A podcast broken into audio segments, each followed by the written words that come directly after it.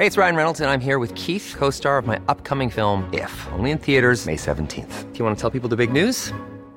All right, I'll do. Sign up now and you'll get unlimited for $15 a month in six months of Paramount Plus Essential Plan on us. Mintmobile.com slash switch. Upfront payment of $45 equivalent to $15 per month. Unlimited over 40 gigabytes per month. Face lower speeds. Videos at 480p. Active Mint customers by 531.24 get six months of Paramount Plus Essential Plan. Auto renews after six months. Offer ends May 31st, 2024. Separate Paramount Plus registration required. Terms and conditions apply if rated PG. Estas son las breves del coronavirus. La información más relevante sobre el COVID-19 por el Heraldo de México.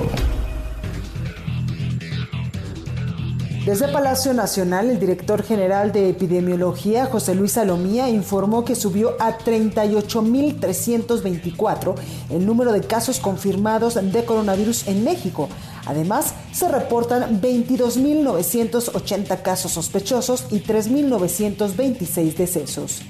A nivel internacional, el conteo que realiza la Universidad Johnson Hopkins de los Estados Unidos reporta 4.255.000 contagios de nuevo COVID-19 y más de 291.000 muertes.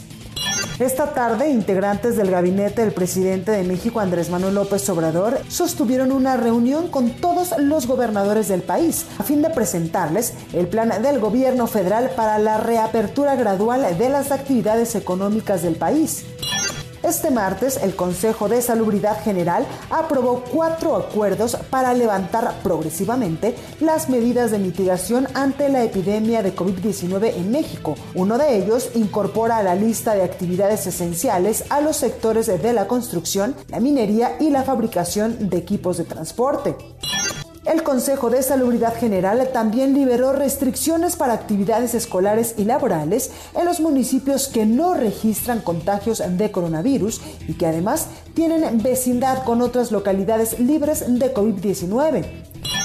Los gobiernos de Nuevo León y Coahuila anunciaron que como medida de prevención ante el coronavirus, en todos los niveles educativos los alumnos deberán concluir el ciclo escolar de manera virtual y el Consejo Mundial de Viajes y Turismo presentó protocolos globales para reactivar el sector una vez superada la fase crítica de la pandemia de COVID-19.